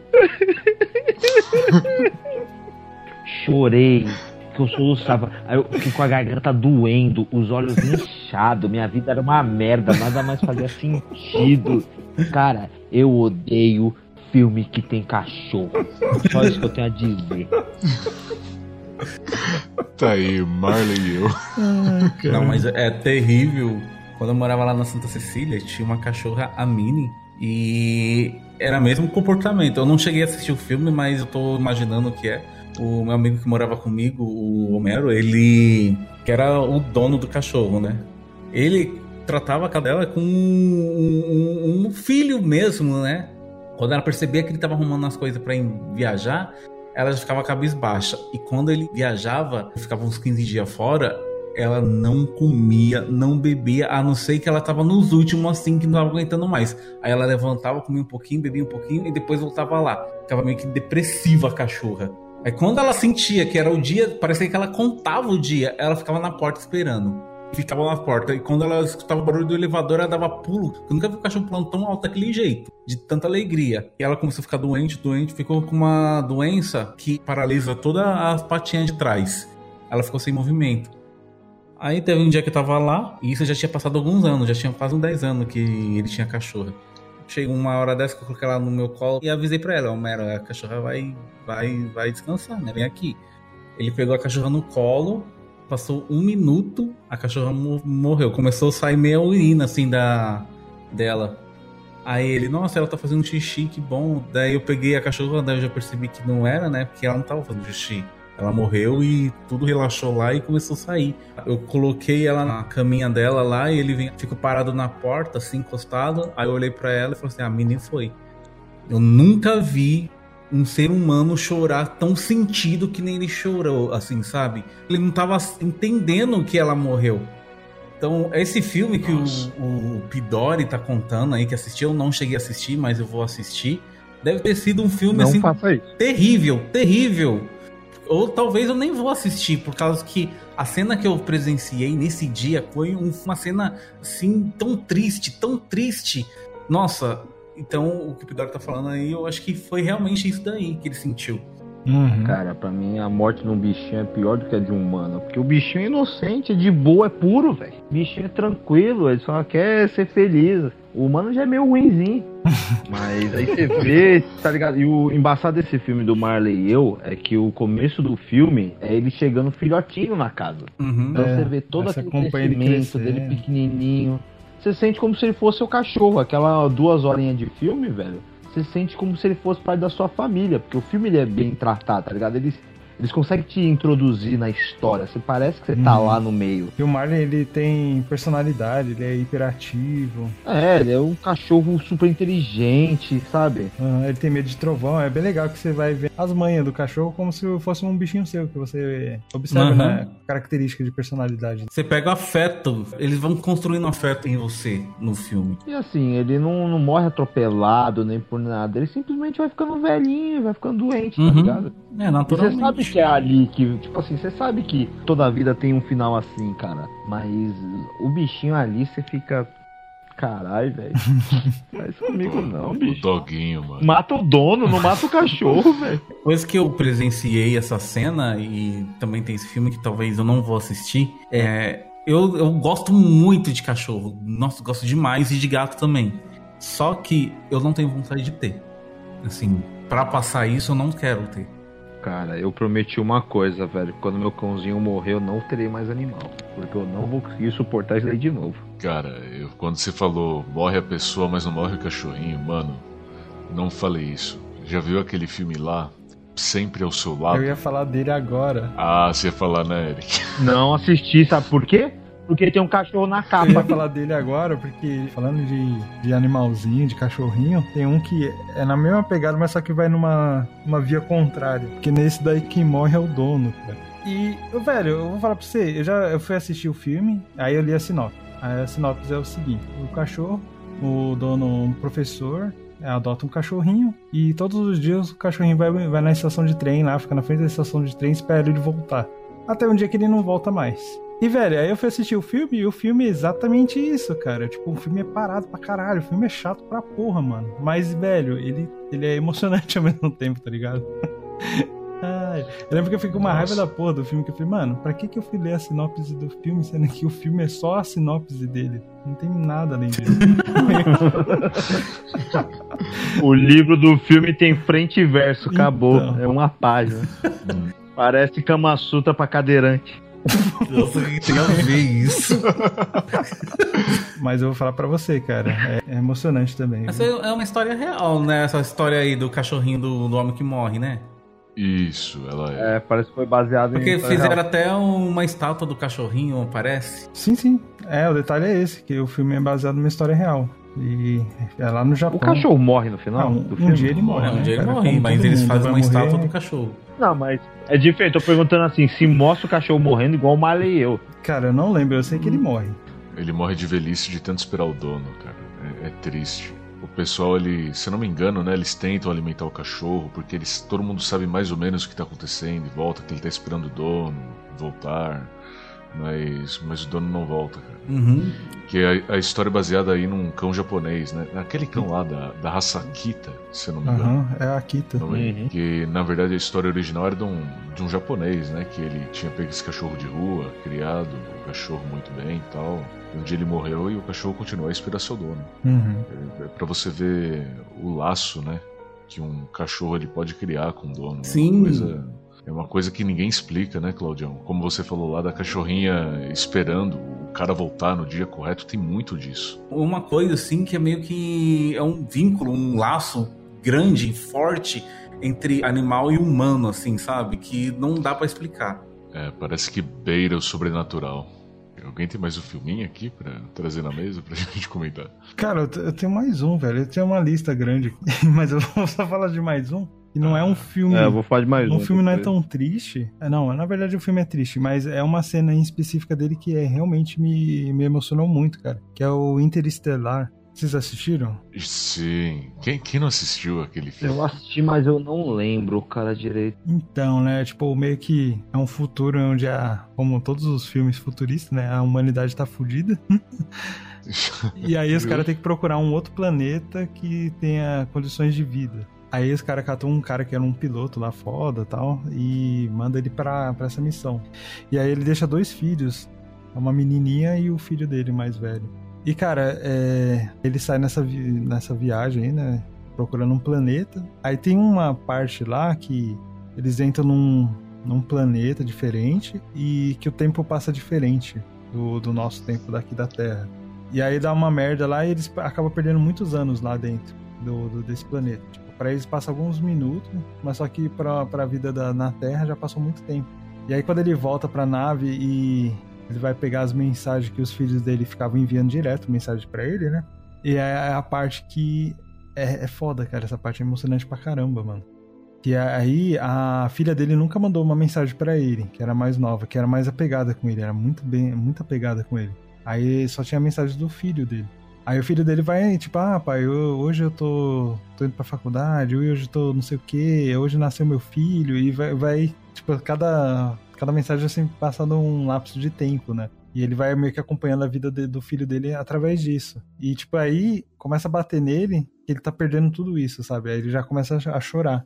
Até que o, o filho dele fala: Nossa, faz muito tempo que não- a gente não tem mais contato com vocês. Eu nem sei porque que eu tô gravando isso daqui. Acho que você nunca mais vai voltar. Acho que você nem, nem tá ouvindo mais isso que eu tô te falando. essa vai ser minha última mensagem. Meio... Aí ele começa a chorar, tá ligado? Aí eu fiquei, caraca, essa parte é pesada. Aí daqui a pouco vem uma, ima- a mensagem da filha dele. Aí ela fala, ó, é, eu nunca gravei, nunca mandei mensagem pra você, mas hoje é um dia especial, porque hoje é meu aniversário. Eu tô fazendo a mesma idade de que o senhor tinha quando saiu daqui. Eu achei que era uma, uma, uma data especial pra te, te mandar essa mensagem e tal, é apropriada. Porque você falou uma vez que quando você voltasse a gente podia ter a mesma idade. Então seria uma boa você voltar agora. Mas só que ele não vai voltar, sabe? E aí essa parte, é- mano, essa parte pesa pra caramba, velho. Nossa, pesa muito. Porque ele perdeu a vida Hoje- inteira da filha dele, velho. E, e o jeito que ele toca no monitor assim que a mensagem acaba é como se ele tivesse tão cara. introjetado naquilo, né? Uhum. Como se ele estivesse vendo a filha dele cara a cara que parece que ele quis tocar por um momento, cara. É, é isso que dá mais dó. Mano, essa essa cena é muito bem construída, cara. A música, a atuação dele, o choro dele, cara. Puta, Uma cena cena é tão bonita pro pessoal fazer meme depois, né? Como tudo, né, cara? E só pra complementar, depois ele volta e en- reencontra com ela e ela já tá bem velhinha, bem velhinha, a filha dele. Aí o pai é, tipo, bem mais novo do que ela. Ela fica, ah, sabia que você ia voltar, que não sei o que e tá. Pô, mano, é. É foda. E nessa linha de, de ficção científica, tem Guerra dos Mundos, né? Que teve uma cena, é um filme, é um drama, mas não um drama assim pra você chorar, mas pra você ficar meio apreensivo das coisas que tá acontecendo ali. Mas quando eu assisti na época que eu lembro que assisti no cinema, que eu achei que se o filme foi um filme muito bom, um filme grande, porém que o final eu achei que deixou muito a desejar. Mas mesmo assim tive experiências boas com ele, mas a parte que comovente foi a pena que o menino ele entra em choque, né, que das coisas que tá acontecendo e ele acha que vai conseguir ajudar no exército lá atacando os alienígenas. Quando eles estão em um campo aberto fugindo, o menino vai atrás lá do soldado e a menina fica parada. Aí o, o ator lá que tenta convencer o menino vê a filha sendo levada por outro casal que pega a menina e, e ele fica dividido em fica com o menino e ou ir atrás da menina. Porque se ele soltar o menino, o menino vai lá pro meio da, da guerra. E se ficar com ele, a menina é levada pelo casal. Então é a cena assim que é muito comovente, porque o filme conta a história dele, né, do Ray, acho que é Ray o nome do, do, do personagem, que ele é separado da esposa e não tem nenhum afeto com, as- com os filhos. E é quando ele começa a, a, de uma hora para outra, a ter que cuidar, proteger as crianças. E ele começa a construir um afeto com eles e, e desenvolver esse instinto paterno, né, de que é de proteger. E até que chega esse momento aí que, para mim, foi bem comovente. Eu creio que quem é pai já sen- sentiu muito mais. Inclusive, minha irmã, nesses dias, estava assistindo o filme, ela nunca tinha assistido. E ela começou a chorar, que ela se colocou na situação se fosse ela que tivesse acontecido, né? Então, é um filme que é muito bom, mas teve essa cena que, para mim, foi uma cena que Uhum. foi, nossa, marcou demais pro resto da minha vida.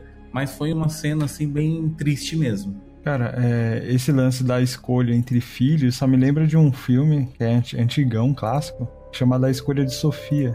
Eu, eu, eu nunca vi esse filme porque eu sei que se trata disso, tá ligado? Que não vai ter um momento do filme ela vai ter que escolher entre dois filhos, qual vive e qual morre, sabe? E eu não tive coragem até hoje de assistir esse filme porque eu sei desse dilema que tem nele. E, Cara, minha esposa assistiu, eu, eu fingi em demência no dia que ela tava assistindo pra não ver. de demência. Teve ataque pilético. meu Deus. O cara fingiu Falei, não vou desmaio. ver esse filme não, cara. Esse filme é o dilema que todo pai fica com o cu na mão, né? Quando o De- filho pergunta, que pai, quem você ama mais? Putz. É, velho. É, é basicamente isso, mas é levado ao extremo, cara. Tem um aqui, velho. Eu até cheguei a comentar um pouquinho antes aí, em off, mas. Cara, um filme que eu vou até. Eu quero situar também, igual foi no anterior, eu quero situar o que aconteceu nesse dia. Tava eu e um amigo, tava na casa dele, né? A gente acabou de chegar do Muay Thai, tava treinando, pá. Aí eu lembrei de um filme de boxe muito bom, velho. Muito bom. Que era chamado Menina de Ouro. E eu lembro que eu assisti no, na TV, tipo, a primeira metade dele. Eu nunca terminei de assistir ele. Ah, E eu lembro que era muito bom, tá ligado? Eu sempre curti esse filme.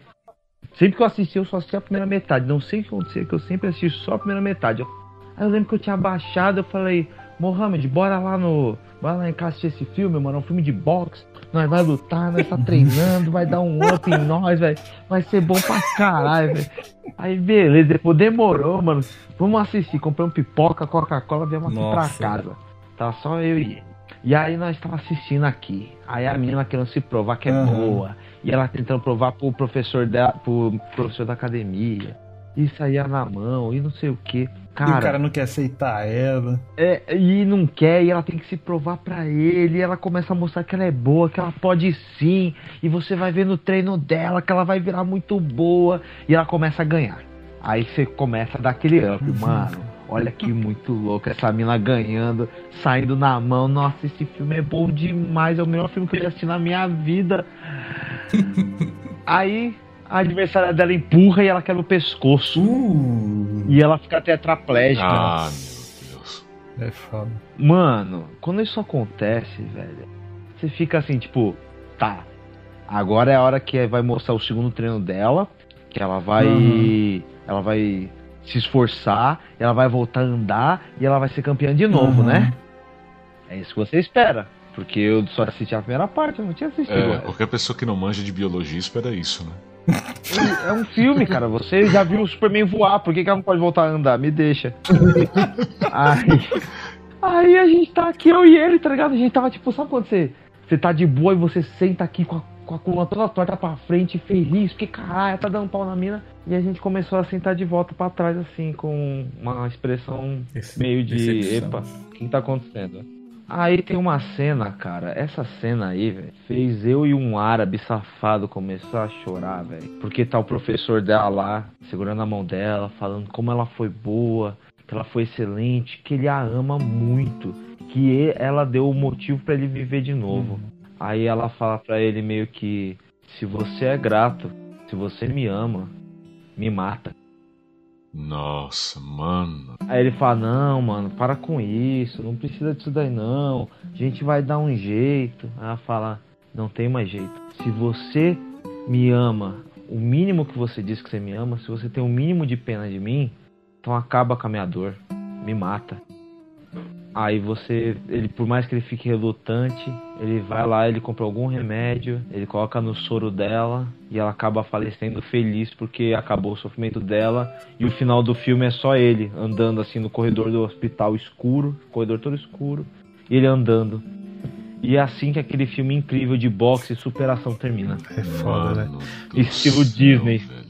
Cara, e detalhe, detalhe, é que a família dela é um lixo, mano. A mãe dela, os irmãos dela. A menina tem uma vida triste pra caralho. Tudo é uma bosta, tudo um lixo. Ela tá crescendo, ela, ela recebeu o primeiro amor, foi do, do treinador Uhum. dela. E aí, quando ela começa a acontecer alguma coisa boa na vida da menina, aí acontece a desgraça toda. Puta que pariu, esse filme é triste demais, né? Você é doido. Cara, mas o que me marcou mais é o fato de eu lembrar da metade, da primeira metade do filme e falar, meu Deus do céu, o Mohamed, vamos assistir esse filme que é muito bom, velho. E terminar, velho, olhando um pra cara do outro e falar, por que, que a gente assistiu isso? A gente tava feliz, Por que mesmo que a gente vê esse filme? a gente tava feliz, a gente tava num momento bom, numa vibe boa, mas a gente assistiu isso. E dormiu os dois, quase chorando, velho. Com o olho todo vermelho aqui, tá ligado? Um querendo chorar do lado do outro, e os dois assim, ó. Caralho, velho. É, é aquele momento de união masculina, né? Lágrimas masculinas e tal. Cara, eu juro, eu juro. Se tivesse mais cinco minutos de filme, estaria eu e ele abraçado, chorando, falando, calma, é só um filme, é só um filme, vai passar. Pior que eu te entendo, cara. Mano, agora eu tô curioso pra ver esse filme. E agora eu que tô curioso, velho. Não faz isso não. Não, eu vou fazer isso. Sabe por que eu vou ver? Porque eu me odeio, velho. Eu gosto de sofrer. É o único motivo, velho. O próximo que eu vou falar aqui, ele nem chega a ser um filme, ele é um longa-metragem, mas ele é um anime, velho. E cara, é de longe, assim, tipo, a história mais triste que eu já vi, cara. É, é pra acabar o rolê, velho. Se um dia você tiver uma namoradinha e falar, ah, vamos assistir um filme lá em casa, perguntar que filme que é, ela falar, ah, o Túmulo dos Vagalumes, cara. Puta, mano, não, eu não vejo esse filme. Mano, vai acabar o rolê, velho. Acabar a relação de vocês ali. mano, pensa num filme triste, cara, numa história triste. É essa, cara. Ele se passa durante a Segunda Guerra. Ele conta sobre uma vilinha japonesa lá e duas crianças. E, cara, velho, como que essas crianças sofrem, mano? É tipo assim, mano, é só, é só desgraça. O filme inteiro, só desgraça, o tempo todo. Aí você fica, não, chega, cara, chega, já entendi que é triste. E o filme continua te massacrando, cara. Ele continua te batendo. Fala, não, não, você vai ver isso aqui até o final. Pra chegar no final e ainda ser mais triste ainda, tá ligado? Eu nem vou contar muito assim dele, cara, que como o Assis disse que vai querer ver. É, eu não assisti e eu não tô nem um pouco afim de assistir isso daí. Cara, eu vou falar pra você, velho.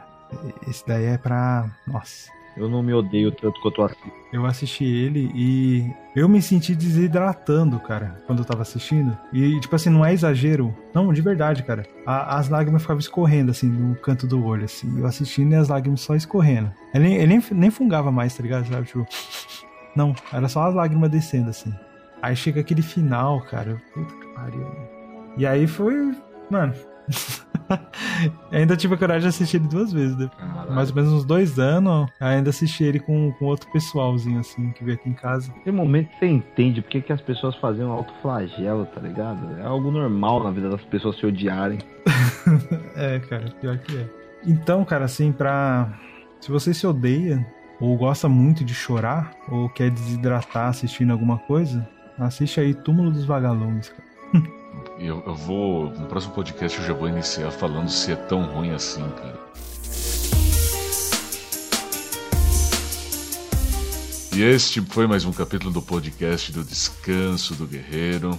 Esperamos que vocês tenham gostado desse capítulo. E lembrete final: caso vocês tenham alguma crítica, sugestão, alguma mensagem de elogio para nos dar, por favor, comente no nosso podcast ou mande um e-mail para descanso do guerreiro gmail.com. Agora estamos encerrando com três pessoas aqui. Infelizmente, a energia do nosso amigo Cláudio Matos acabou caindo no meio do podcast.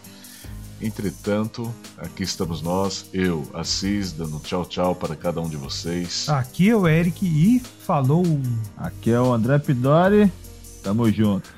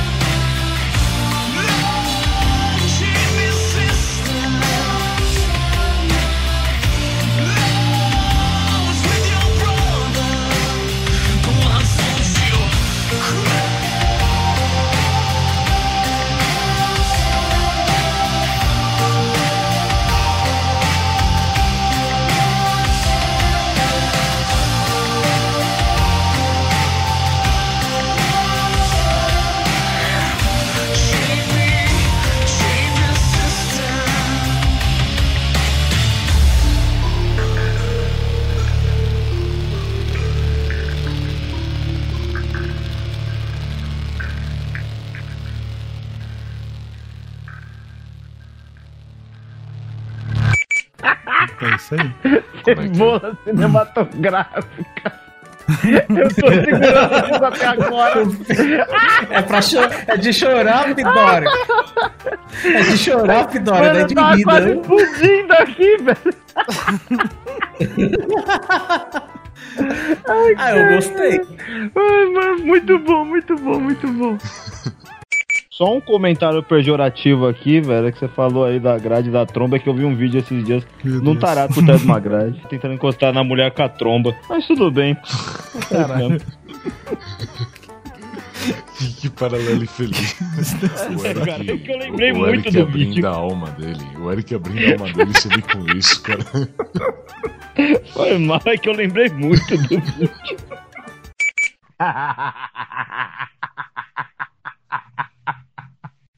ah!